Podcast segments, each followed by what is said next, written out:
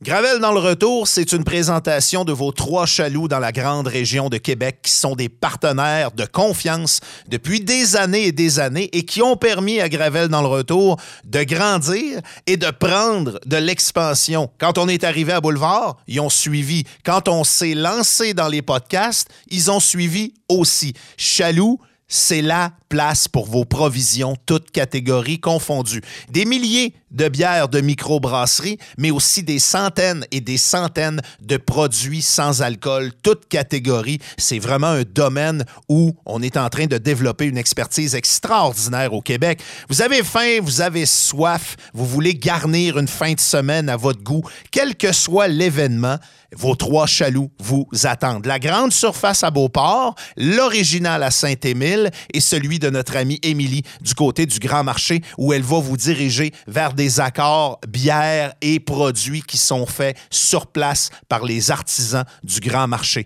C'est le meilleur des trois mondes à votre goût. Les trois chaloux de la grande région de Québec, les plus grands frigos, toutes les bières de soif que vous avez le goût et les découvertes que vous allez faire on vous attend. Suivez-nous sur Facebook. Les pages Facebook des Trois Chaloux vous permettent de spotter les nouveaux arrivages et de réussir à avoir les bières un peu plus particulières avant qu'il n'y en ait plus. Donc, profitez-en, les trois chaloux de la région de Québec qui vous présentent cet épisode de Gravel dans le retour. Gravel dans le retour, le podcast, vous est présenté par Accommodation Chaloux. Parce que chez Chaloux, on veut pas se vanter, mais on a pas mal plus de sortes de bières que Denis peut avoir d'histoires à raconter. Gravel. Gravel dans le retour, le podcast.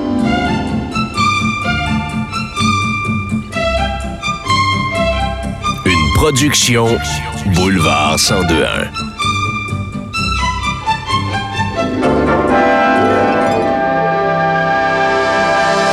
Hey, salut tout le monde, bienvenue à ce podcast de type table ronde de Gravel dans le retour. Si vous avez écouté les saisons précédentes de notre podcast, habituellement, les euh, discussions de table ronde, on fait ça à trois. Mais étant donné le sujet de cette table ronde, je me suis dit, ben, peut-être qu'on pourrait, je sais pas, ajouter quelqu'un à l'équipe. C'est quoi, t'avais pas confiance en nous autres? C'est pas ça, c'est d'autres raisons. Max Larouche est avec nous autres. Salut Max. Puis juste dire à tout le monde, je suis pas au courant du tout du dossier, du sujet, puis j'ai peur. C'est toi le sujet, en fait, Max. Ouais, on- on décortique la jeunesse, on juge une génération. Hey. C'est un bien cuit de Max Larouche. Non, ça, on le fait à tous les jours. Euh, non, on va parler de sport. Et on C'est a ça, il nous faisait pas confiance. Non, c'est pas du tout ça. C'est que je veux amener plusieurs générations, plusieurs expériences. Puis tu sais, il y a du monde qui tripe fort sur le sport. Ça en prend. Max est là. Mais le sport nous influe tous d'une façon ou d'une autre. On a tous déjà essayé de pratiquer un sport. On a tous déjà aspiré peut-être à être bon dans un sport puis que c'est pas arrivé. On a tous peut-être à un moment ou à un autre pas été pris dans une équipe de sport où ce qu'on aurait voulu être au euh, ballon prisonnier. Trop ou souvent. quelque- trop souvent, voilà. Fait qu'on va aller dans toutes les directions et habituellement, dans les tables rondes du podcast, on met le chapeau dans le milieu et on pige des questions. Là, on va procéder de façon différente et c'est euh, table ronde, mais aussi table libre. Donc, à partir du moment où vous allez voir une question à l'écran, la personne qui a le goût de se lancer va euh, répondre Ah. et euh, on va euh, essayer comme ça de jaser de sport de multiples façons différentes au cours de cette table ronde du podcast de Gravel dans le retour. Est-ce que tout le monde est prêt? Oui, C'est Au- parti. Audrey va beaucoup parler dans ce podcast. Je, je, le je sens. sais pas. Je lève euh, mon verre. Les euh, produits qu'on déguste sont fournis par nos amis d'accommodation Chaloux. L'eau euh, que Véro déguste est fournie par l'abreuvoir Par la de la de station. Voilà. Eh, euh, Thomas, on est prêt si on lance la première question. Avez-vous déjà pratiqué un sport régulièrement et étiez-vous vraiment bon? J'ai j'ai pratiqué un sport régulièrement. Est-ce que j'étais vraiment bon? C'était le hockey. Ouais, je joue au hockey Puis j'étais pas dans les moins bons, contrairement à ce que ceux qui ont vu le, le match Boulevard l'année passée pourraient croire. Euh, Mais t'as joué jusqu'à quel âge? euh, ben, j'ai joué jusqu'au moment où la COVID a frappé. OK. Parce que je jouais encore au cégep dans un calibre qui était pour vrai correct. C'était pas, c'était pas collégial, c'était ligue de garage de cégep, mettons. Puis euh, le, le calibre avait bien de l'allure, mais c'était pas euh, si fort que ça non plus. J'étais tout le temps comme ça. Des fois dans le B, ma première année, mettons dans le, dans le hockey mineur. Ma deuxième année, je faisais pas mal tout le, tout le temps le, le A. Fait que je me promenais entre les deux. T'étais en sandwich, mettons, entre l'élite de l'élite puis ceux qui jouent juste pour participer. Ouais, puis pendant un bout, quand j'étais plus On jeune. se serait jamais croisé au hockey, même avec le même âge. J'étais, euh, j'étais, j'étais- pendant une couple d'années, j'étais tout le à ma deuxième année, mettons, dans un calibre, le, le dernier défenseur coupé du double lettre, mettons. J'étais temps comme Ah. le 7 8e, fait que j'étais coupé, mais je m'en suis remis. Les filles, Eh mon Dieu, j'ai pratiqué beaucoup de sport, en fait, euh, on and off, à essayer de trouver quelque chose qui allait peut-être me passionner. J'ai passé par le volleyball, le cheerleading, j'ai fait du soccer longtemps, j'étais goaler. Euh, j'ai arrêté de goaler parce que j'ai reçu un ballon d'en face, j'ai perdu connaissance, c'est pas des blagues. Est-ce qu'il y a des vidéos? J'étais quand Quel même jeune, ça m'a comme... j'ai- À partir de là, j'avais peur de la balle, fait que j'étais vraiment plus à ma place. ça te ressemble. Euh, ouais, euh, j'ai fait de la boxe pendant, mettons, deux ans et demi, là, plus stédé. là. As-tu fait Là, des j'en vrais plus. combats? Je me suis jamais rendue au combat. J'ai été entraînée pour, euh, puis je me sentais pas assez prête pour monter dans le ring, fait que je l'ai pas fait. C'était un petit rêve à un moment donné d'être capable d'être game. Il me semble que t'as tellement pas ça en dedans de toi, l'instinct du tueur, mettons. Elle, elle doit s'excuser à chaque fois qu'elle donne un coup. Ouais, sais, genre en plein combat. Hey, je t'ai-tu fait mal? Hey, je m'excuse, je pense que je t'ai pogné d'en face. T'es-tu correct? Je voulais pas frapper fort de même. Chacun ses forces et ses faiblesses. Moi, je suis très forte physiquement, mais Ouais. euh, j'ai moins de technique. Fait que ma peur est là. Je pense que je mangerais une sacrée volée. Que t'es forte physiquement, moi j'en ai aucun doute, tu m'as déjà levé sur tes épaules. Le vidéo de ça existe. Oh oui, c'est vrai que ça existe, mais Ouais. c'est pas mal euh, c'est pas mal ces sports-là. Puis après ça, ben, rapidement, je me suis rendu compte que c'était peut-être pas tant pour moi. J'étais un peu plus artiste. Oh, euh, Véro? J'ai fait, j'ai, fait de la natation, j'avais peur de l'eau. À un moment donné, je me suis rendu compte que ça aurait pu vraiment bien aller, mais des années plus tard, euh, moi aussi, j'ai eu un ballon d'en face en essayant de jouer au basket. Je me suis mis à avoir peur du ballon. Euh, j'ai fait du ski alpin quand même assez longtemps, mais je suis plus. euh, j'ai zéro la compétition en moi pour le, score, le, le sport. Fait que, tu sais, je descendais de manière peinarde. J'ai fait du ski de fond euh, rien qu'en masse. Quelle autre affaire que j'ai faite? Mais je, je- je ne suis pas une sportive. Y a-tu quelque chose à un moment donné qui a collé, qui s'est dit, hey, ça, je pourrais m'investir? Non, puis tu sais, la, ou, la euh, fameuse affaire de, Hey, à un moment donné, tu vas trouver le sport qui te plaît, puis ça- Ouais. tu vas aimer ça en faire. Je le recherche encore. Mm. Euh, je, je suis ouverte aux suggestions. J'aille pas ça courir quand il fait beau. Euh, Fais-moi pas courir en hiver, j'aille ça pour tuer. Euh, fait que non, pas. genre, probablement que ah, j'étais très bonne en athlétisme au secondaire. Ça, ça aurait probablement été ma talle de sport. Tu lançais le javelot? Euh, pas le javelot, mais tous les, euh, les sauts en longueur, toutes les, euh, le sprint, j'étais quand même très bonne. Sauf que j'ai grandi à une époque où c'était pas à mode d'essayer de voir qui pouvait avoir un talent de sport à l'extérieur du volleyball puis du basket à l'école. Fait que ça a jamais collé. Euh, moi, je te donne un truc que j'avais dans le temps pour le lancer du disque. Je prenais tout le temps celui de Metallica et Lou Reed, là, Loulou. Là. Oui, que tu faisais sur l'autoroute en. Celui-là, je le pitchais bien, Ouais. bien loin, par réflexe. Il traîne de- encore quelque part au Massachusetts. oui, je l'avais vraiment tiré à l'extérieur de mon char. t'as-tu déjà joué un sport? Euh, mes parents ont travaillé très, très fort pour me décoller de la TV et de la radio puis essayer de me faire aller dehors. Fait que ça a été euh, une longue liste d'essais-erreurs ou plutôt d'essais-échecs. Euh, j'ai fait de la natation, je savais pas nager. J'ai joué au baseball, je connaissais pas les règles. mal, non? non, je connaissais pas les règles. Je- on, on jouait avec le, le, le T-ball qu'on appelle. Ouais. Pour ceux qui savent pas c'est quoi, c'est un poteau sur lequel tu places la balle. Donc, il n'y a pas de lanceur. C'est idéal pour ceux qui ont peur de la balle, d'ailleurs. Oui. J'étais bonne au T-ball. je pense que je suis encore le seul joueur de l'histoire du Québec qui a été retiré sur trois prises avec un T-ball, ce qui est quand même euh, particulier. Puis quand j'ai réussi de peine et de misère à frapper à balle, je connaissais pas les règles et je ne savais pas quoi faire. Fait que toi, aller courir jusqu'au premier, tu savais pas. J'avais aucune idée quand est-ce que tu arrêtes de courir, quand est-ce que tu es retiré, même dans quel sens tu pars. J'avais aucune notion de baseball.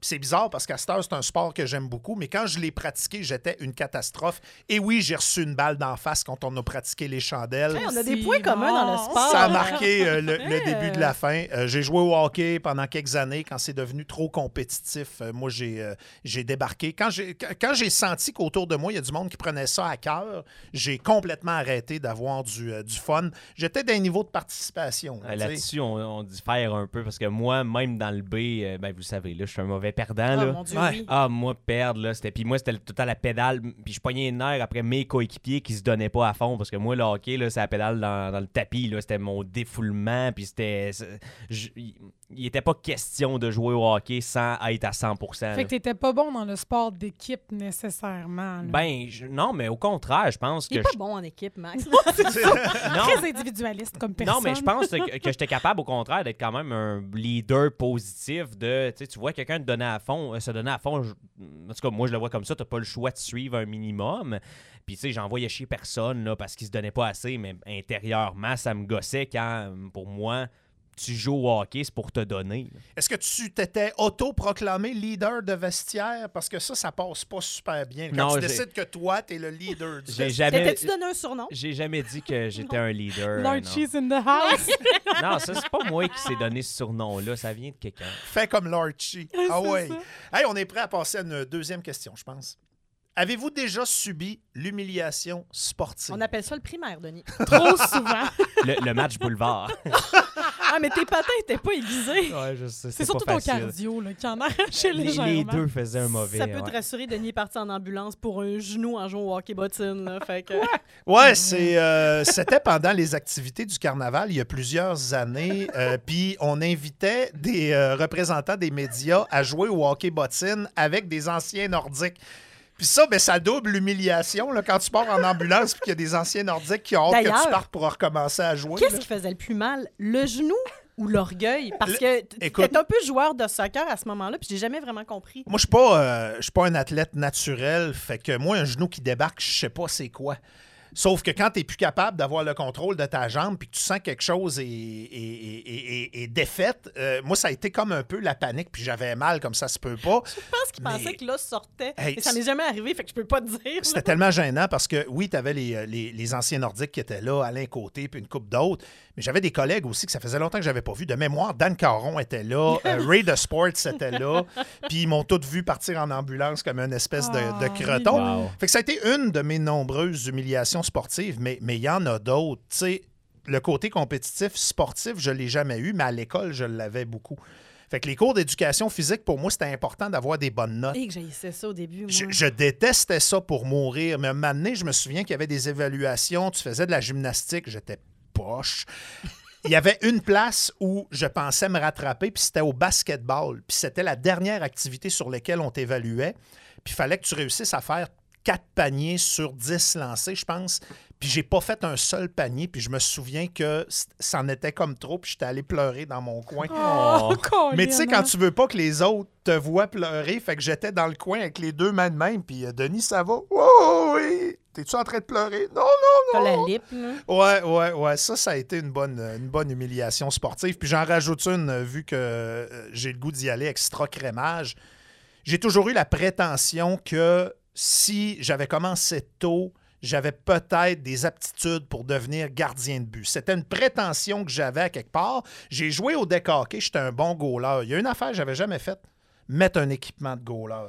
Et la différence entre garder les buts Tu devais être épuisé. il arrive une game, à un moment donné, des collègues me disent Hey, on n'a pas de goaler ce soir, on a tout l'équipement, tout ce que ça prend. As-tu le goût de l'essayer? Puis je me suis dit ben, c'est mon heure de gloire, elle arrive un peu tard, mais je vais enfin pouvoir tenter ma chance. Ouais. Euh, j'ai mis les patins, j'ai mis l'équipement et euh, j'avais l'impression, je sais pas, j'ai pas vécu au Moyen Âge, mais j'imagine que la première fois que tu mets une armure, là, c'est de même un peu que tu te sens. J'étais claustrophobe, pas loin de la panique. Les patins en plus d'un pied. Moi, je jouais d'un gymnase au hockey bottine, tu sais. J'ai perdu mes repères. Hey, ça a été une catastrophe. Je pense qu'on a perdu 11 à 2 ou 11 à 3. Puis à un moment donné, je pense qu'ils ont arrêté de lancer parce qu'il y avait vraiment pitié de moi. Ils ont, arrêté ils ont une, mis un cône? Si j'ai arrêté une rondelle ou deux, c'est malgré moi. Oh, Dieu, pauvre euh, Je l'ai- vécu aussi à Jonquière à un moment donné. J'avais essayé de gauler justement pour une des équipes euh, du cégep qui avait pas de goaler le soir. Puis, tu tu sais, moi, je me dis, ben, quand j'essaie de faire les moves habillé en joueur, ça va quand même bien. Fait qu'habillé en goaler, ça va être la même affaire, juste plus facile, parce que je vais être plus gros, j'ai des. Non, T'es pas. J'étais prêt à faire de déplacements qui avaient de l'allure, rien pantoute, là. C'est pas la même game. mais l'admiration que j'ai pour les gardiens de but, moi, ça a commencé ce soir-là. là. Quand j'ai constaté que je ne l'avais pas Ah, pantoute, c'est- puis que c'était des réflexes. Tu sais, tu as une lourdeur et une largeur à gérer que Ouais. pas habituellement. C'est tous des réflexes qu'il faut que tu, euh, tu rebâtisses. Fait que mon fantasme s'est euh, flétri de façon euh, abominable. Toi aussi. Ouais, on dirait que humiliation sportive, là, c'est plate, mais ça revient vraiment, vraiment jeune. Oui, il y a eu le ballon de soccer, là, c'est sûr que c'est humiliant. C'est D'en face, oui. humiliant quand tu perds connaissance devant tout le monde, mais je me souviens, euh, le cheerleading à l'école, je voulais tellement faire ça parce que les belles filles de l'école, puis les filles un peu plus populaires au primaire, surtout fin primaire, Ils t'ont mis ça à ranger faisaient du bas. ça. hein. Mais moi, je voulais, je voulais être voltige. Ouais. Ouais. Ils t'ont Je dit pouvais que. pas. Ouais. être voltige. Fait que je me suis ramassée de base. J'étais vraiment pas bonne, même base, sincèrement. Puis ça a toujours été euh, ça. J'ai fait de la danse longtemps et du break dance. Hein? J'ai fait du break dance Pour pendant vrai? des années, du Y a-tu des ballet. vidéos de ça? Ouais. Euh, Il y a des photos, en tout cas. Euh, sur du Rihanna, Disturb de Rihanna. C'était une des premières chansons sur lesquelles j'ai dansé. Fait que, mais c'est un échec parce que j'ai aucune. Je suis pas gracieuse. J'ai aucun. J'ai aucun talent. Il y a rien qui bouge comme je voudrais que ça bouge. c'est comme. C'est comme si boboule. C'est comme si tu avais un équipement de goaler. Ben, c'est ça. C'est comme au hockey. Mais tout le temps. ah non, c'était vraiment pas beau. Fait que d'être tout le temps à la mauvaise puis d'être placé volontairement en arrière parce que je peux pas aller en avant. Je l'ai vécu souvent. Moi, tu vois, l'humiliation sportive, ça a été au primaire. J'étais petite. Je- mes parents, c'est pas des grands sportifs non plus. On a toujours été un peu plus scientifiques et artistes chez nous. Fait que toute mon primaire, j'avais peur du ballon, ballon chasseur. Ça avait pas de bon sens. On arrivait dans les cours d'éducation physique. Puis quand tu te fais pas confiance, t'essaies jamais, t'as peur de tout. Et Oui. très longtemps, j'ai été là-dedans. Puis à un moment donné, je me souviens même pas du nom de mon prof d'édu, mais il y a quelque chose qui a déclenché. J'ai- Parce que je suis passée de prof d'édu qui était très euh, drill sergeant, là. Oui. Puis ça, là, je sais pas si vous autres, vous avez vécu ça, mais nous autres, au primaire, t'avais l'impression que le prof d'édu, c'est quelqu'un qui avait pas été pris dans l'armée, là. Il y avait ceux qui étaient bons, il y avait les autres. Zéro les autres, compréhension. Débrouillez-vous. Ah non, non, c'était, Ceux euh, pour qui le pouvoir n'a pas été conçu oui. parce qu'ils en ont rien qu'un petit peu puis ils en abusent Mais beaucoup. t'as-tu là. vécu ça, toi? Ouais, un petit peu. Moi, j'ai vécu ça. Fait que, tu sais, t'es- t'es pas bon dans les sports. Je te ferai pas plus aimer les sports. T'es pas bon. Va-t'en sur le banc. Puis on s'en fout que tu sois, sois cho- choisi en dernier. C'était dégueulasse. Puis à un moment donné, il, il s'est passé un, un- un déclic, justement, avec un bon prof d'édu. Je me suis rendu compte que j'avais des aptitudes. Puis là, je me suis En rendu quoi? compte que toutes, toutes, toutes, Comme d'habitude. Ben oui, finalement. Ballon- non, non, mais- j'étais bonne dans tout. Ballon chasseur, il n'y a pas de problème. Je finissais dans les dernières dans l'équipe. J'étais capable de tuer l'autre bord. On la connaissait, la fin de cette histoire-là. Hey, finalement, j'étais bonne dans tout. Non, ben mais oui, c'est parce Véro, que ça ben demande oui. pas des grandes aptitudes quand tu es en éducation physique. Je me suis rendu compte que j'étais capable de pas finir dans les dernières, que j'étais capable de me débrouiller, puis que j'étais capable de, de foncer puis d'essayer des affaires qui, de base, me parlaient pas. Puis à partir de ça, c'est là que je me suis mis à essayer du snowboard, de la- de la- du plongeon, des affaires du genre. Du plongeon? Oui, j'ai au cégep de Jonquière sur les... euh, Tu faisais des flips puis ah, tout, pas, là? pas- pas des gros flips, là, mais c'est le, le- le plus haut, je me souviens pas jamais c'est été combien, capable mais de moi, je l'ai faite, là. Toi puis moi, on fait des flats, pas des flips. Mais tu sais, pareil. je, vous dis pas, quand je te dis que j'étais bonne dans tout, j'étais capable de me débrouiller Ah, dans ça. tout. J'avais Ouais. perdu cette espèce de crainte-là de pas être bonne, de me faire juger. Fait que j'essayais des affaires, puis je me suis mis à, à m'en foutre. J'aurais aimé ça que ça arrive plus tôt dans ma vie. Ça a pris du temps. Mais tu sais, j'ai- oh, ciao, bye, là. Puis, oh, tu parlais de sport, j'ai fait du badminton longtemps. T'étais-tu bonne au badminton? J'étais correct. Ouais. Correct. Hein. Euh, J'ai le goût d'ajouter un volet à cette question-là pour Max, parce que les gars de sport, c'est un peu comme les goalers. C'est des bébites bizarres des fois. Puis, euh, est-ce que tu as déjà, dans ta job, fait une prédiction que ça t'a vraiment pris au cœur, genre que tu te pètes la gueule, ou un tweet qui a fait en sorte que des mois plus tard? Ouais, je- les- non, mais les gars de sport, ils aiment ça caler des shots. Puis, tu sais, mettons, toi, moi, Audrey, on fait une prédiction, on se plante, on on trouve ça drôle, on en revient. Ça t'es-tu déjà arrivé, euh, l'humiliation, mettons, soit sur les réseaux sociaux, soit dans le, dans le cadre de ta job par rapport euh, au. au- Ben, des, des fois, il y a des affaires qui m'énervent, mais tu sais, c'est pas des prédictions que j'ai ratées. Tu sais, mettons, m- tu sais, mon, mon tatou d'Eric Brandstrom, là, c'est qui est vraiment une niaiserie. Puis, tu sais, je me fais souvent, aussitôt, mettons que je fais une prédiction, puis quelqu'un dans les commentaires revient, ouais, puis Eric Brandstrom euh, est rendu un défenseur étoile qui va gagner. Puis tu sais, moi, j'ai jamais dit ça d'Eric Brandstrom. Moi, je pensais qu'elle allait devenir un bon défenseur, peut-être top 4 avantage numérique. J'ai Rés- jamais- Résume l'histoire du tatou pour ceux qui la savent. Google. j'ai, euh, quand quand j'étais plus jeune, à comme, mettons, 17 ans, je regardais vraiment beaucoup, beaucoup, beaucoup de hockey junior, du hockey euh, en, en Suède. du- Je regardais les espoirs qui allaient être repêchés, puis j'aimais ça me faire des, des- faire des classements d'espoirs avec ce que je voyais, puis euh, je, je- je passais beaucoup de temps là-dessus, des On- heures à regarder des matchs Ouais, que on là, faisait tout ça aussi, nous autres. Ah, hein? Ben oui, oui. ouais, Mes soirées étaient composées de Puis, ça. à un moment donné, je ne sais pas pourquoi, j'ai accroché sur ce petit défenseur suédois-là, Eric Brandstrom. Puis Je l'ai suivi pendant des années. Il a été drafté à Vegas, échangé à Ottawa.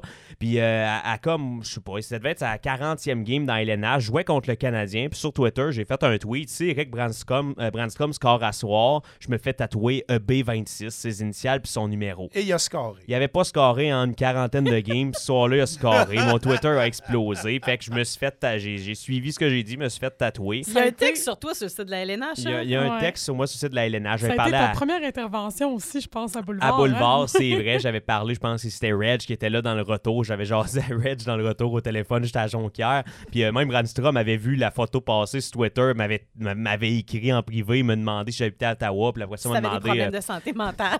Non, mais c'est une- moi, je trouve que c'est une belle histoire. Je trouve ça super belle exact. histoire, ça ouais. pour en venir au fait que j'ai jamais dit que ce gars-là allait être le meilleur défenseur de la LNH puis gagner un Norris. J'ai jamais dit ça. L'histoire peux- a pris des proportions. Ben, c'est surtout Ouais. que là, le monde voit ça, puis aime ça rire du fait que, ah, Brandstrom, tu penses. Mais, fait que, tu sais, quand le monde me revient avec ça pour discréditer d'autres affaires que je dis, c'est juste que c'est tellement redondant. T'es pas le premier à me faire des gags là-dessus. non, puis souvent, puis souvent c'est, tu sais, je- là, je le vois, dans- c'est le même gars souvent, parce que moi, je bloque personne. Il y en a que je devrais bloquer parce que c'est des fatigants qui viennent tout le temps avec les mêmes affaires. Mais tu sais, tu reviens avec ça chaque jour, à un moment donné, ça se peut Arrête, que je te- Denis, là. ça se peut que je te- Reviens-en. ça se peut que je te dise de décrocher. Là. Fait qu'il y a juste cette affaire-là. Mais les prédictions que je fais, ça arrive à tout le monde de se planter. Puis je suis pas, euh, contrairement à ce qu'on pourrait Pas croire, ça- orgueilleux là-dessus. pas, pas plus qu'il faut. Ça dure 30 secondes après où ce qui sac, puis il passe à autre Non, chose. exact. Ça passe vite. Hey, je veux euh, saluer notre collègue Thomas Perrin qui est à la technique aujourd'hui parce qu'il y a beaucoup de choses à faire. Premièrement, il faut qu'il endure notre podcast de sport. Euh, un gros merci à lui. Puis euh, lui, le sport, pour lui, c'est le soccer et la F1, deux sujets qu'on ne traitera vraisemblablement pas, Pas le soccer, aujourd'hui. le football. Le football. Oh, oui. football, Veux-tu vraiment te lancer là-dedans avec Grande un nuance. Français? Non, je suis correct. Moi, j'ai pas le goût. Lui, il opère, il est pas autour du micro, je suis Euh, mais c'est lui également qui euh, va nous euh, faire défiler les euh, questions et je vous invite à vous tourner vers l'écran. Avez-vous déjà assisté en vrai à un grand moment sportif? Oh, mon Dieu.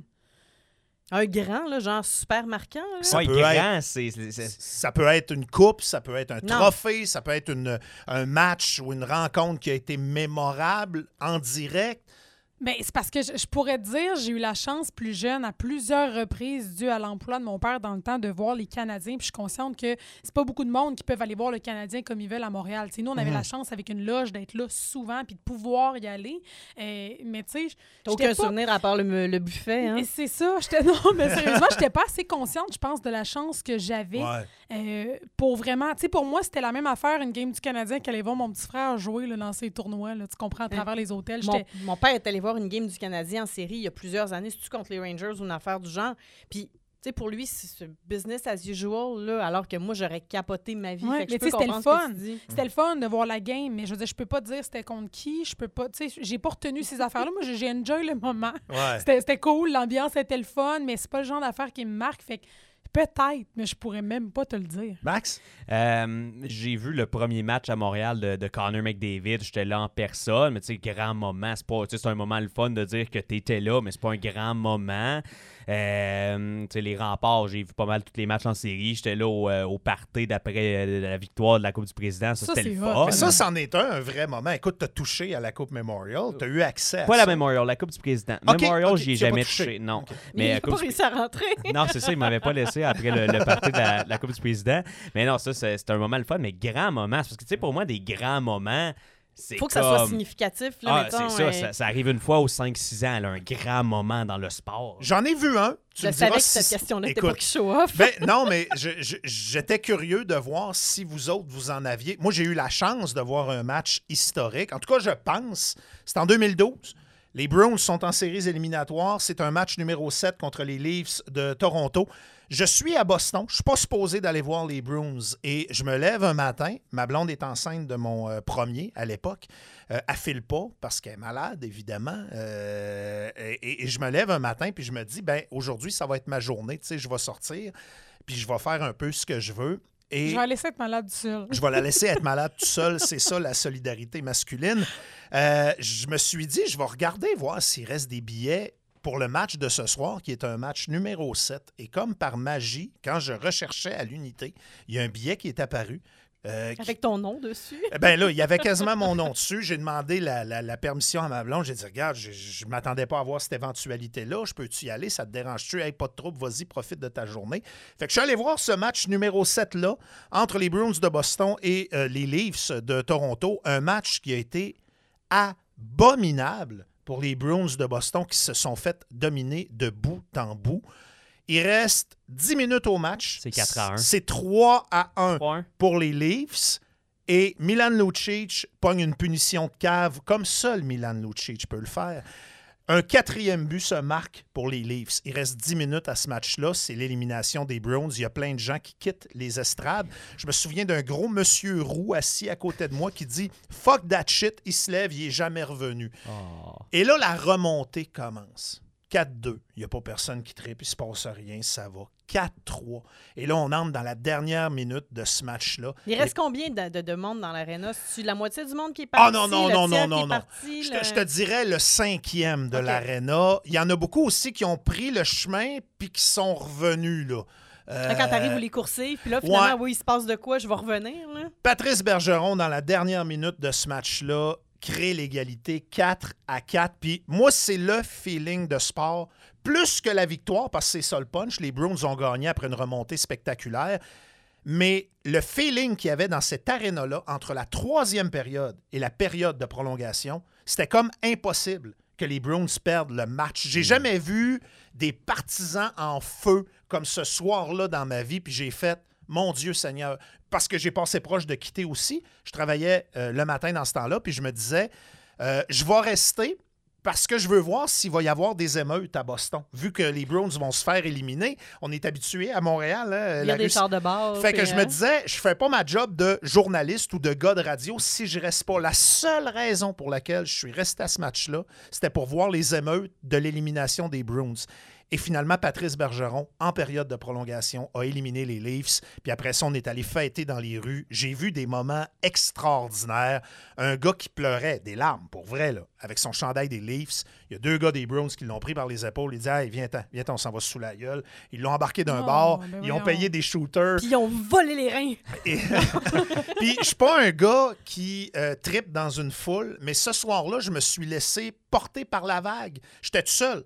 Et euh, je suis allé dans un bar avec des partisans des Browns que je ne connaissais pas. On s'est payé des tournées. Après ça, ça a été dans le métro, le monde qui chantait, qui fêtait. C'est fou le sentiment de fierté, hein? Oui, c'est à la fois stupide et beau parce que c'est toujours bien rien qu'une game de sport, mais, mais c'est un des feelings les plus tripants que j'ai vécu de ma vie. Pas juste d'amateur de sport, de faire partie d'une foule qui vit ces émotions-là. J'ai vraiment été privilégié. Puis là, encore là, tu sais, je comprends que tu tripes sur les Browns, mais c'est pas ta ville. Moi, j'ai une jalousie profonde pour les villes qui ont leur propre équipe professionnelle puis qui vont voir des matchs dans leur cours puis qui reviennent chez eux après puis cette espèce de sentiment d'appartenance là Ben, ça, on, on l'a dans le hockey junior. on l'a dans le hockey Ouais. junior, mais c'est pas la même ampleur que quand tu vas voir du baseball, du football ou du hockey dans, dans une ville avec ses vrais partisans Ben- qui ressortent. Puis à chaque fois, je pogne un, un- un petit sentiment de jalousie. Tu sais, j'ai vu les. Je pense que je suis la seule ici à avoir vu les Nordiques. Hein? Ben, J'ai vu un Ouais. match. J'ai J'ai vu un vu match des Nordiques. T'as-tu euh, vu Nordique? non, non, ben jamais. c'est ça. non. Puis tu sais, même là, puis la- c'est c'est l'année avant que les Nordiques euh, déménagent. Le match que j'ai vu, c'est contre Tampa Bay. Puis tu sais, c'était- c'était c'était super comme expérience. Puis je pensais au monde qu'eux autres, ils retournaient chez eux. Puis après ça, ils pouvaient s'acheter des billets de saison puis voir Hmm. leur équipe régulièrement. J'ai toujours une petite, un- Ben, une petite envie, un petit quelque chose. Puis j'aimerais ça le vivre de la grandeur de, de la Hmm. Ligue nationale. là. J'ai encore ce rêve-là, moi, pour mes euh, enfants à Québec. ouais? J'aimerais ça qu'à un moment donné, les Nordiques reviennent spécifiquement parce que, en boys, je sais pas si on s'achèterait des billets de saison, je sais pas si on aurait le budget pour ça, mais c'est moi le, le- le trip d'aller voir du hockey de la Ligue nationale, qui est, qui est le sport que je préfère le plus, une, une- une coupe de fois dans l'année, puis dix minutes plus tard, tu es rendu T'es chez chez vous. vous. c'est un, c'est un feeling qui est, qui est quand même particulier. Moi, moi, dans le hockey junior, euh, tu sais, Val d'Or, petit marché, moi, je viens de là, j'ai grandi à Val d'Or, j'ai grandi en allant à l'Arena, qui était avant le, le Palais des Sports, qui est devenu le, le centre Air Québec, qui maintenant est le centre Anico Eagle. J'ai grandi là-dedans avec les Foreurs pour que je travaille, je pense, pour une sixième saison, là, les euh, réseaux sociaux pendant les matchs, tout ça. Puis euh, mes souvenirs de, tu sais, moi, mes grands moments de sport, c'est les Foreurs, c'est euh, la victoire de la Coupe du Président contre Bécomo, les Foreurs qui menaient 3-0 au septième match, Bécomo qui remonte 3-3 à maison. Moi, être dans le salon avec ma famille, c'est terminé. Un peu comme le contraire de toi avec les. Sauf que là, en fin de match, avec moins d'une minute à faire, Anthony Manta, qui maintenant joue dans la Ligue nationale, qui marque le quatrième but, but gagnant pour les Foreurs. L'année d'après, les Foreurs qui perdent une série 3-0 face à ce même Dracard de Bécomo, perd le match numéro 4, 3-0 aussi. Remonte ce match-là, remonte la série, match numéro 7 à Val d'Or. Je pense que c'était 3-1 Dracard après 40 minutes. On s'en va en prolongation finalement après les 60 minutes, puis les Foreurs qui éliminent le Dracard pour une deuxième année de suite de façon crève-cœur comme ça pour les fans du sais, moi, c'est ces moments-là de hockey junior, je pourrais vous en compter tellement, des beaux comme des moins beaux. J'ai vécu un, grand moment, puis je l'avais oublié, je l'ai peut-être oublié volontairement. Les Foreurs en série, il y a une coupe d'années contre l'Armada de Blainville-Boisbriand. Les Foreurs avaient une grosse année. C'était une grosse saison. Dans le top de la ligue, l'Armada n'était pas une grosse équipe. Et les Foreurs, je pense, avaient 39 points d'avance au classement sur l'Armada cette saison-là. J'étais allé voir le match numéro 6 à Blainville avec un autobus de, de fans des Foreurs. Et Blainville avait éliminé les Oh mon Foreurs Dieu, que la route doit être longue, là. trois- C'est tellement loin, Val d'Or. en troisième prolongation. Et pourquoi je dis que c'est un grand moment, c'est historiquement, là, dans les stats, la plus grosse surprise de l'histoire de la Ah, euh, dans le sens où, avec l'écart de points, l'Armada ne devait jamais gagner cette série-là. Puis si je ne me trompe pas, c'est peut-être Samuel Montembeau qui avait volé le match Ah, dans ouais. le temps qu'il était avec, euh, avec Blainville. Euh, avec, le hockey junior, pour ça, là, je, je pars dans mes souvenirs, tout le monde s'en fout parce que ça, ça touche pas les remparts, mais ceux qui suivent le hockey junior de près comme je le fais, je pense peuvent comprendre ce feeling-là de suivre les équipes de, hockey ça. junior. Parce que tu vois, le hockey comme ça, chez nous, on l'a toujours suivi. Tu sais, moi, l'Armada, c'était l'équipe chez nous. J'habitais à Blainville. Puis j'allais souvent les voir. Puis tu sais, encore aujourd'hui, il y a des week-ends où avec mon chum, si c'est pas les remparts, on monte voir les Lions à Trois-Rivières euh, ou l'équipe à Shawinigan, les Cataractes. Tu sais, on est encore... Mais j'ai pas cette... euh, C'est comme si j'avais Ce pas sentiment l'intérêt... d'appartenance-là, peut-être? Ben, je pense que j'aime regarder le sport. J'ai du plaisir à regarder un match, mais j'ai pas d'équipe préférée. Je vais avoir l'excitation si ça s'en vient serré, Ouais. savoir qui va s'en sortir, mais je veux dire, je retiens pas les joueurs. J'ai pas, euh, j'ai pas ça. Quand tu es dans un petit marché comme tu sais Val d'Or, là, c'est parce que tu es justement à 6 heures de route de Montréal, mettons un 5 heures d'Ottawa. C'est pas comme si tu avais l'alternative d'aller voir une équipe de la grosse tu, ligue. tu tripes hockey, tu tripes sur les foreurs, tu rêves de jouer pour les foreurs, puis tu vois que c'est accessible parce que chaque année, il y en a des gars de Val d'Or qui jouent pour les foreurs. Fait qu'il y a ça qui est peut-être plus- encore plus spécial dans un petit marché de 35 000 personnes que l'Arena. Bon, en moyenne, il y a quoi, 1700 personnes, mais qu'en série, l'ambiance devient survoltée, que la ville au complet est aux couleurs de ton équipe. Fait que, euh, non, je, vous le voyez, le grand fan de hockey junior ici. Tu as parlé de hockey junior, puis je vous ai délaissé quelques instants parce que je voulais retrouver euh, un des moments historiques que j'ai eu le privilège de voir. Le nom de Marc Fortier, pas sûr que ça vous dit grand-chose. Marc Fortier, à sa saison recrue avec les Saguenayens de Chicoutimi, a établi un record. Un record de 234 points. Ça, c'est 104 buts Wow. et 130 passes en une seule saison. Le dernier match de cette saison-là était à Chicoutimi au Centre-Georges Vézina. c'est un de Et- tes prefs en plus. et j'étais dans Fortier. place. Ben, oui. Écoute, moi, euh, cette saison-là de Marc Fortier, nous autres, on- nous autres à Chicoutimi, on pensait que c'était le prochain Wayne Gretzky. là. On y croyait fort, fort, Il a fort. fait de quoi euh, dans LNH, mettons? Euh, Marc non? Fortier a joué de mémoire avec les Nordiques, entre Ben oui. autres choses. Ah oui, Euh, ça a été un joueur, écoute, respectable. C'est sûr qu'il n'a rien brisé, mais sa saison de recrue avec les Saguenayens de Chicoutimi. Puis, tu sais, dans le temps, on n'était pas trop regardant sa capacité d'un aréna. On était assis dans les marches de l'aréna parce qu'il n'y avait plus de place. Il y avait- les bancs étaient remplis à, à. Puis, je m'en souviens, pour ça, premièrement, il faisait chaud dans cette aréna-là, comme c'était pas permis.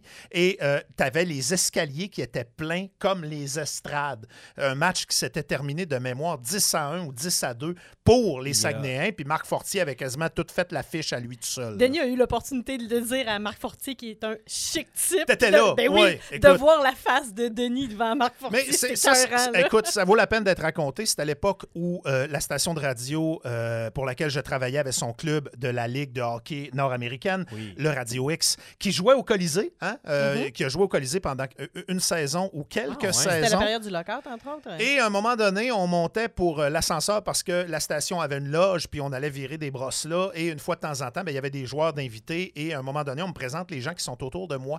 Et parmi ces gens-là, il y avait Marc Fortier. Puis on me présente Marc Fortier. Puis là, je fais T'es venu genou mou. Mon Dieu, hein? Mon Dieu Seigneur, j'ai manqué pas de connaissances, mais ça a été deux étapes. Parce que la première, ça a été Ah, mon Dieu, t'étais mon joueur préféré d'un Saguenayen, j'étais là pour ta saison record. Et lui de répondre Ah, ben, je suis un auditeur, c'est donc bien le fun. Oui. Wow!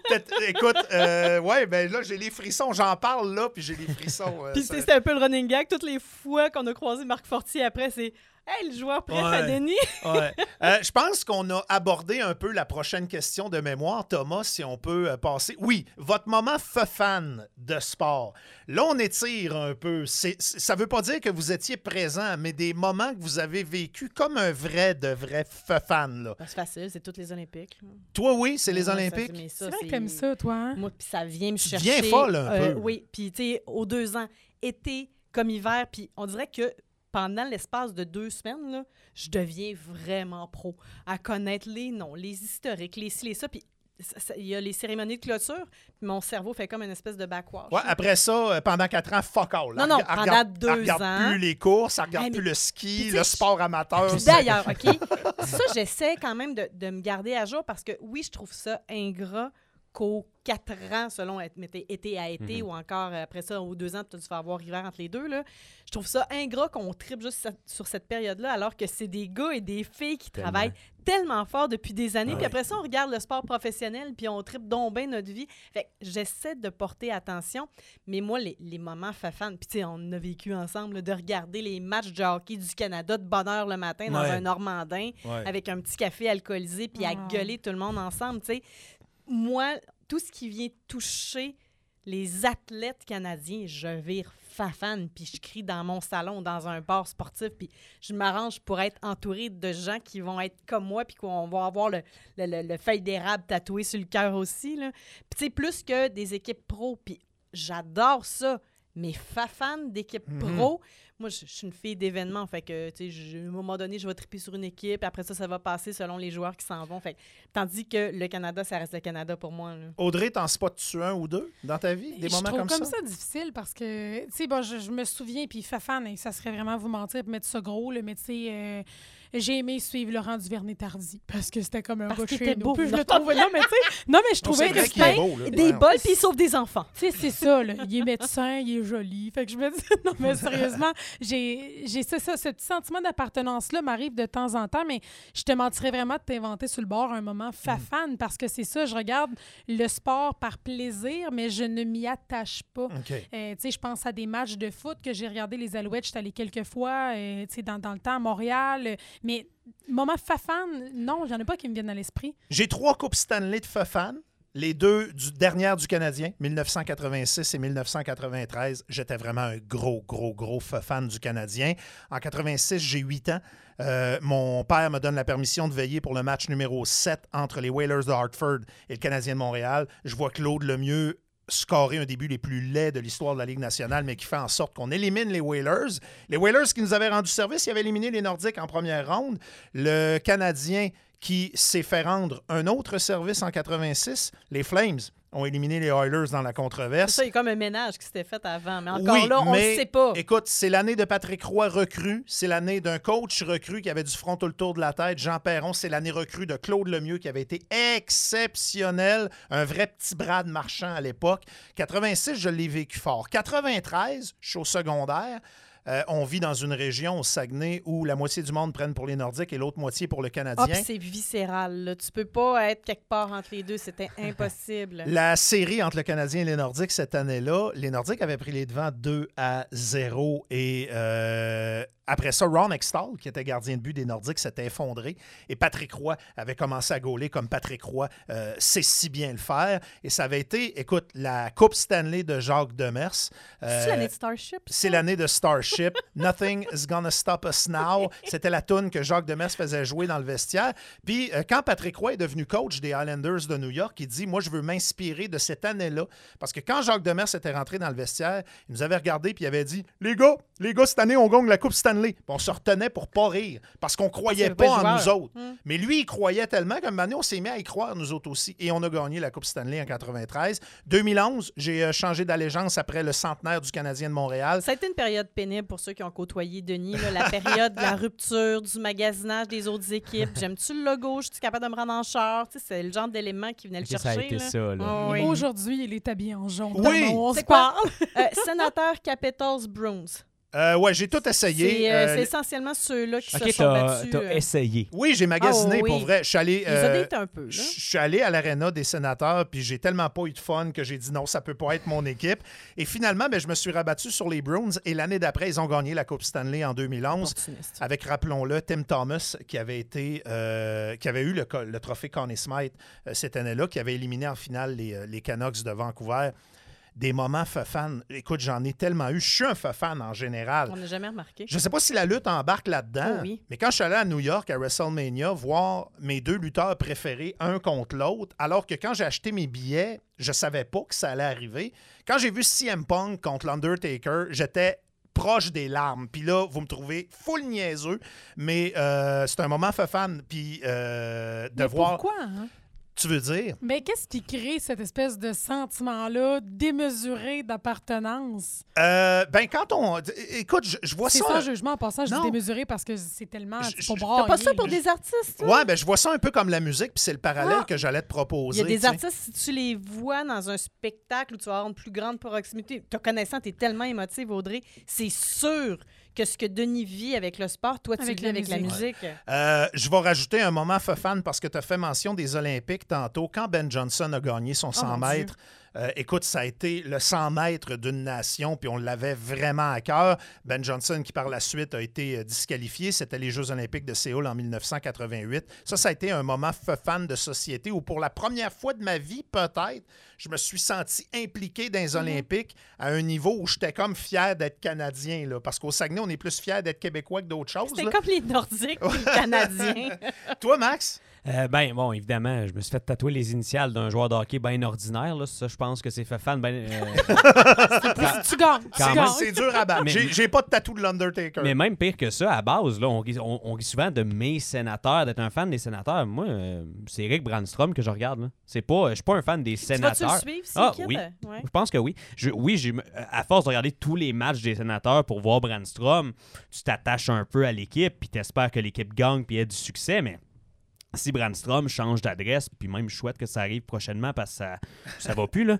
Mais euh, je vais, je vais peut-être le, le suivre, puis même au point où, même je me fais traiter de, de hater du Canadien beaucoup, mais mon plus grand moment fait fan d'équipe récemment, là, les séries du Canadien en 2021, là, Les séries de la COVID. j'ai embarqué là-dedans comme je pensais pas que je pouvais embarquer. Là. Ah, je, je sais pas. fou, ça, effectivement. je on est sais- plusieurs à avoir crié quand il y avait des buts qui se Je comptaient. je sais pas euh, si c'était l'effet de gang que j'aimais d'aller euh, au resto à tous les matchs avec des chums, puis de Non, partir sur le party, puis de, de crier, qu'il y a- puis des tournées de shots chaque fois que le Canadien score. Puis, fait que, oui, il y a l'événement qui était derrière tout ça, mais je tripais sur le Canadien, puis ces joueurs du Canadien, euh, dans ces, sauf Kotkaniemi, là, dans ces, dans ces Évidemment. séries-là. Mais euh, non, c'est. euh, puis évidemment, tout ce qui est hockey junior avec les foreurs, ça, c'est c'est fan. Euh, les derniers moments fan euh, que j'ai vécu en tant que, que- que partisan du Canadien, c'est drôle parce que tu, tu m'as ramené là. Euh, c'est Yaroslav Alak Ben oui. qui élimine les Capitals de Washington et les Penguins de Pittsburgh, alors qu'il y avait un débat qui faisait rage chez les partisans du Canadien. Et encore une fois, pour faire changement, c'est un débat de goaler. C'est Yaroslav Alak qu'on avait préféré pour les séries à Carey Price et c'est lui qui gaulait des matchs Les panneaux, euh, les panneaux stop écrits à l'acte Ouais, dessus. ouais, ouais, C'était ouais, la, folie. Ah, ça avait été, ça avait été malade, ça. On passe à une autre euh, question. Êtes-vous fan d'un athlète ou d'une équipe sportive? Ben là, écoute, tu t'es vendu un peu. Ouais, je pense que pour l'athlète, je gagne plus que n'importe qui avec Eric Brandstrom. Pour... Puis ça, des fois, je me fais poser la question, ouais, OK, mais pourquoi lui? Je sais pas, je le suivais en Suède, j'aimais bien son équipe. Il y avait, euh, de mémoire, dans ce temps-là, il était numéro 4. J'avais aussi le numéro 4 au hockey, puis ça juste comme. Je le suivais. Puis là, à un moment donné, je regardais ses matchs. Puis là, il a été repêché à Vegas. Puis là, il change au sénateur. Puis là, commence à le regarder à tous les matchs. Puis il y avait aussi le fait que c'était pas, justement, c'était- pas un gars qui allait, qui allait assurément devenir une star. C'est un gars que tu pouvais suivre son potentiel, les hauts, les bas, retourner dans la Ligue américaine, on remonte dans LNH, healthy scratch dans LNH, retourne dans la Ligue américaine. Puis là, tu as des émotions liées à tout ça. Hmm. Fait qu'il y a un peu tout ça qui fait que, mais est-ce que c'est rationnel? Absolument pas. Non, mais, c'est tellement le fun. J'aime ça être fan encore. Je suis encore fan. Je suis fan de mes bandes de musique. Je suis fan de mes lutteurs préférés. Je suis fan de mes athlètes préférés. Tu sais, les Patrice Bergeron, les Brad Marchand, les, les, les David Pasterniak. Euh, tantôt, on parlait de lutte, Undertaker, CM Punk. Là, je tripe sur euh, Hangman Page, puis je veux la même moustache. Tu sais, c'est- c'est- c'est- c'est- il n'y a rien de cérébral là-dedans. C'est juste de l'émotion. Véro, dans ton parcours olympique, y a-tu des athlètes de Ouais, qui tu es devenu fan au fil des années? Il y, a, il y a des gens que j'admire dans le, le domaine sportif en général. Puis souvent, ça va être des personnes qui vont être complètes. Tu, parles des Olympiques, moi, des Doom Gauthier, j'embarque euh, 100 000 à l'heure. Moi, c'est le, le- le genre de personnes qui, autant dans la prestation du sport que dans l'après, c'est des belles personnes, des bonnes personnes. Mais tu sais, euh, souvent, je vais suivre une équipe de sport justement parce qu'un joueur va m'avoir accroché à un certain moment donné. Tu un Marc-André Fleury, la manière dont les Pingouins s'en sont débarrassés quand il s'est retrouvé du côté de Vegas. Tu l'as pris à cœur. Ah, je l'ai pris à cœur. C'est ça, être fan. Puis j'ai suivi avidement les Golden Knights à cause de ça. Finalement, ils ont fait aussi un coup de cochon à Marc-André Fleury. Fait que ça aussi, je le prends personnel. C'est Henrik Lundqvist du côté des euh, Rangers. J'ai trouvé ça plate comment ça s'est terminé pour des problèmes de santé. Il n'aura jamais joué pour les Capitals finalement qui est allé le chercher.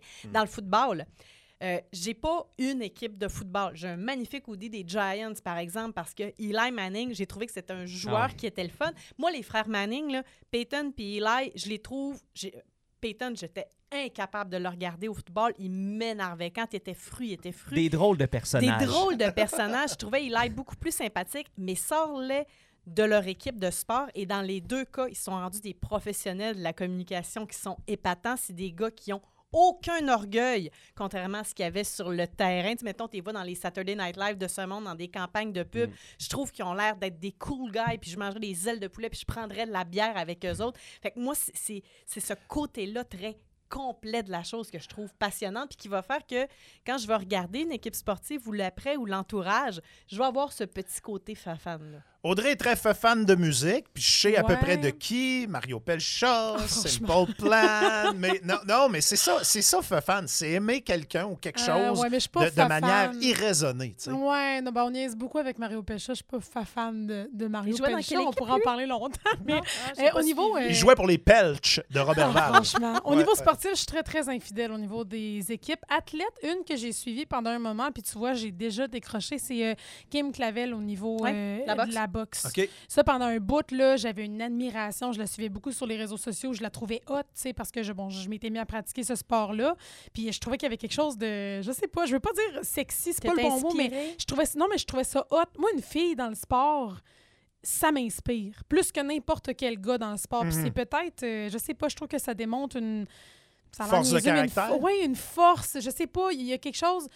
Je suis capable de, de, de devenir. euh, ça peut donner des idoles facilement pour moi. Le fait que Kim Clavel en a été une, je dirais, ouais, pendant un bon bout de temps. J'ai été fan de Patrick Roy à côté. J'avais un super de beau poster. C'était mon plus beau poster au Wall, monde.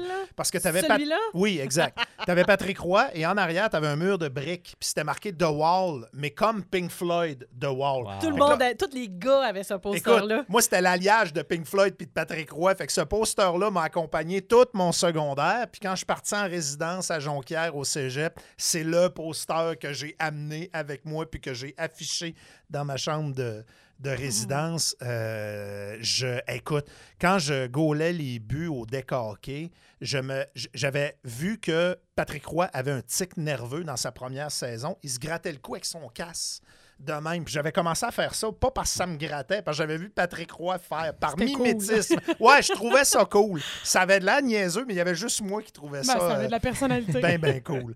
Euh, une autre question? Oh! Vos tunes de sport préférées, ça peut être de films, Eh, d'équipes, Dieu. de buts pour s'entraîner. Y a-tu des tunes de sport qui euh, vous rejoignent?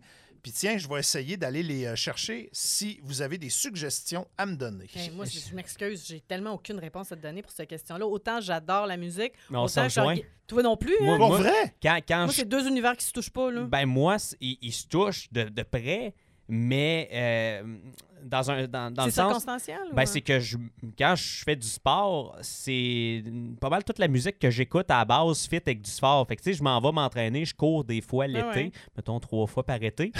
Même affaire que moi, j'ai ma playlist de tunes que j'écoute qui fit pour courir. Ah, moi, même pas. J'ai- J'ai ma playlist. Je mets ma playlist, puis au pire, s'il y a des tunes des fois qui fit moins. euh, mais vite de même, Rise Against, je me souviens que des fois, quand je courais un peu plus souvent, quand j'étais plus jeune, j'écoutais beaucoup de Rise Against en, en courant. Euh, puis mes- c'est drôle aussi parce que mes premiers souvenirs de triper sur des bands, c'est Linkin Park puis Fall Out Boy que c'était quand j'allais courir, quand j'étais comme en secondaire 2, 3, mettons, là, Mhm. que j'ai euh, je commençais à écouter plus de musique puis à triper plus sur le monde du rock avec Fall Out Boy et Linkin Park en courant. Ah Ça ben se oui. fait courir là-dessus, hein? Ah, ça, ça se fait très très bien. Hey, puis écoute, je me souviens du nombre de montages de sport qui ont été faits sur cette chanson-là, Les sénateurs, l'année où c'est sorti. les sénateurs essaient de se craquer là-dessus. Ils étaient en série contre les Ducks. Ça bougeait pas plus dans l'aréna à Ottawa pour y être allé. C'est un peu triste. On les chante. Il est reparti. C'est pas pour ça qu'on t'avait invité, là. Hey, c'est assez tannant parce que. Ah, ça marche. J'ai la mienne en tête. C'est quoi? J'ai oublié le titre. Elle est sortie en 2021. On l'a joué à Boulevard. Ouais, Je chante. sais For pas the si Glory. ma- For- Exactement. C'est une machine. For the Je, Glory. je la cherchais Ben sur oui. Google, j'étais là, oh mon dieu, c'est qui qui chante ça déjà? J'essayais de m'en rappeler. Cette tune là je m'en souviens parce que c'était au moment où justement il y a eu la folie furieuse des Canadiens. Puis je m'étais mis à vraiment l'écouter parce que là, je- j'essayais de me dire que j'allais être sérieuse puis que j'allais devenir une fan, ce qui a vraiment pas marché longtemps. Mais j'écoutais cette chanson-là sans arrêt. Puis je la trouvais tellement badass pour le sport, là. C'est pas la... l'essayé récemment? C'est-tu cette chanson-là pour le fun? Oh, the glory! Ça s'appelle Non, pas... non, c'est pas elle. C'est pas celle-là? Non, C'est non, non. euh, OK. C'est en time low, ça? C'est qui qui chante ça? C'est celle-là? ouais, All Good Things avec euh, Hollywood Undead. Ah OK. oui. Ouais. Ah ouais, ça, ça le faisait. Ouais, je trouve ça malade. là. Ça, c'est une vraie tune de sport. là. Ben, de mémoire, même, elle jouait à TVA Sport pendant les séries 2021. Oui, il l'avait absolument. C'était écœurant, ça, là. Moi, mes tunes de sport sont. Je suis totalement infidèle. C'est tout le temps les montages. Tu sais, dans les séries, moi, je regarde ça à CBC, là. Oui. Je trouve tellement qu'ils font des beaux montages sur les tunes de l'heure. Puis il y en a plein d'artistes canadiens souvent qui sont pris là-dessus. En fois, début de match, Exact. on fait les récapitulatifs des séries, puis ça, c'est tout le temps bien fait. hyper émotif. Puis Ouais. je sais pas qui choisit les tunes en arrière de ça, mais chaque fois, c'est des coups de cœur. là. Ça s'en vient, là. Ça s'en vient. On va vous le laisser, on va vous le laisser.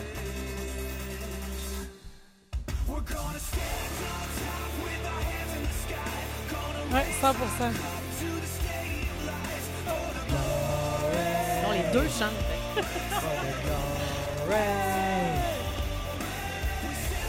Ouais, Je me prenais vraiment pour une autre. Hey, moi, c'est drôle. euh, La musique fait partie de ma vie à tous les niveaux, puis c'est vrai aussi pour euh, le sport. Puis euh, moi, il n'y a rien comme une toune pour me, me craquer. Je pourrais me la jouer facile, puis vous jouer la toune des Browns quand ils scorent un but, mais il n'y a rien qu'une toune qui était hot quand ils scoraient un but dans le temps. Puis c'est une équipe qui n'existe plus. Puis Ah, ah. je suis obligé de vous dire que il n'y a rien comme la toune des Whalers. ben, là, pas le choix. Ben c'est un incontournable.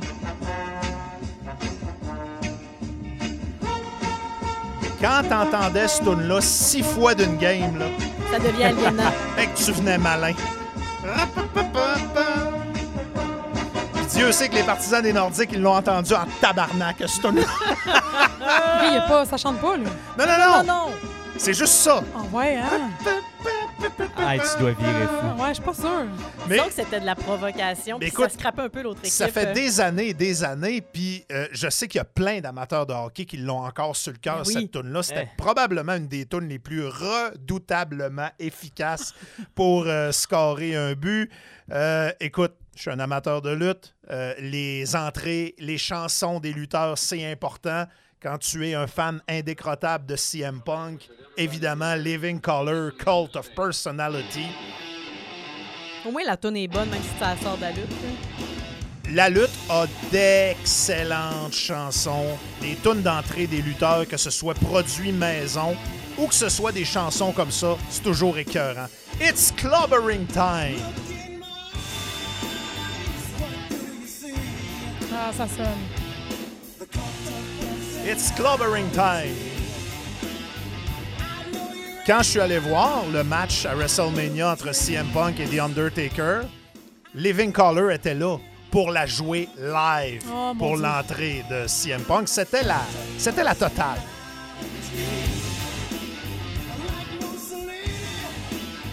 J'ai un, un drôle de souvenir qui m'est revenu euh, en, en termes de musique de sport. Vas-y.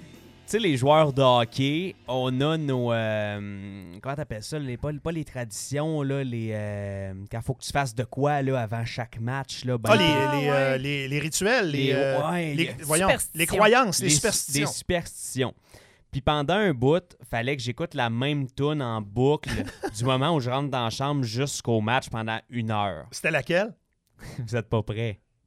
Alléluia de Cohen. Arrête! Ben voyons, c'est quoi le rapport? Je sais pas. J'ai carrière juste qu'à- a finito. Hey, hein. ok, à- ça te, ça te Ouais. groundait, là. Puis c'était comme, euh, je pense, Mais je c'était ma- comprends. je je pense que c'était ma dernière a- année de hockey Il mineur. rentrait Fait- sur la glace, il était en larmes. Non, mais ça me Il mettait, souffrait en dedans, ça, me mettait dans ma bulle, je sais pas. Je, puis je pense, je pense que ça avait comme bien été un match que c'était la dernière tune que j'avais écouté avant d'embarquer. Fait que je me suis dit, ben là, si je l'écoute en boucle, ça va bien aller. Ça a-tu marché? Ben ça, oui, ça allait. Je me souviens, c'était particulièrement, je pense que c'était un tournoi comme à Ville-Marie où vraiment fallait que pendant une heure avant le match, je pense que même que je calculais là, une heure pile avant. Non, j'étais un peu débile. Non, mais en fait, je, je comprends totalement. Je veux dire, je suis pas une fille de sport d'équipe, mais au niveau individuel, souvent, même quand je m'entraîne, c'est pas des grosses tunes sales que j'écoute. Je vais écouter des tunes un peu mélancoliques ou qui me font ressentir quelque chose. Ça va faire sortir une émotion qui me donne envie de me donner. Là, je vais euh, trahir mon âge, mais moi, il y a une trame sonore que j'ai utilisée longtemps pour m'entraîner. C'est une cassette Ben que oui. j'ai écoutée tellement souvent quand j'étais jeune, parce que mon film de sport quand j'étais petit, c'était Rocky 4. Tous les gars de 45 ans, en fait. là. Ouais, je sais, il n'y a aucune originalité là-dedans, mais la trame sonore de Rocky 4, je la connais au complet. Les tunes de Survivor, évidemment, mais euh, No Easy Way Out de Robert Tepper, euh, les euh, chansons instrumentales d'un musicien de jazz incroyable qui s'appelle Vince DiCola et qui a bâti la trame sonore de Rocky 4, le moment précis où la guerre froide s'est terminée entre les États-Unis et la Russie. Parce qu'un coup que Rocky a gagné à Noël, la. Russie pouvait pas répliquer politiquement à ça. Là. Hey, ça, moi, ce tune-là, là, ça me donne le chill encore le goût aujourd'hui. de frapper sur des quartiers de bœuf, hein? quasiment le goût de perdre une livre. Hey, c'est là-dessus qu'on va euh, terminer cette euh, première partie de podcast, cette euh, première partie de table ronde sur le sport. Je trouve que ça termine bien là-dessus. Là, ça- C'est une bonne affaire parce que j'allais te proposer une tonne de Britney Spears.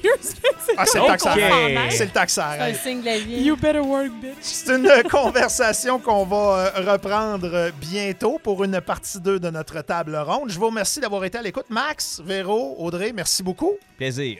There's no easy way out, mais ça va être notre way out à nous autres. Merci d'avoir été là.